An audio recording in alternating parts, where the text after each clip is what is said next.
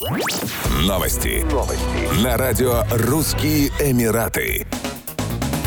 Долгожданный сольный концерт молодого, но уже прославленного казахстанского артиста Димаша Кудайбергена состоится 25 марта 2022 года на площадке Coca-Cola Арена в Дубае. Димаш Кудайберген выйдет на сцену после почти двухлетнего перерыва. Для артиста и поклонников его творчества эта встреча станет большим и долгожданным праздником музыки. Димаш Кудайберген – известный казахстанский певец и композитор, заслуженный деятель Республики Казахстан. На его счету внушительное количество побед в творческих конкурсах, как отечественных, так и зарубежных. Артист успел дать большие стадионные концерты в Китае, России, Великобритании, США, а также в родном Казахстане. В репертуаре артиста множество песен на разных языках, написанных композиторами из различных стран мира.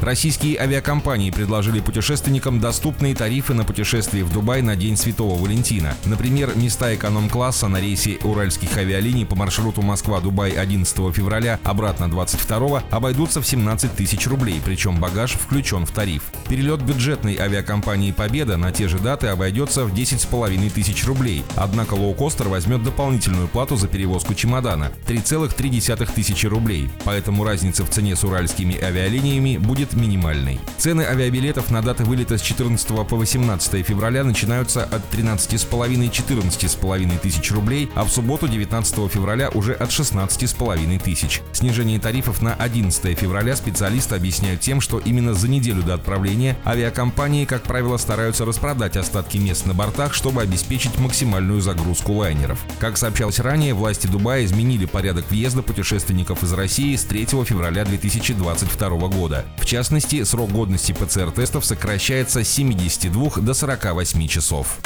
Еще больше новостей читайте на сайте RussianEmirates.com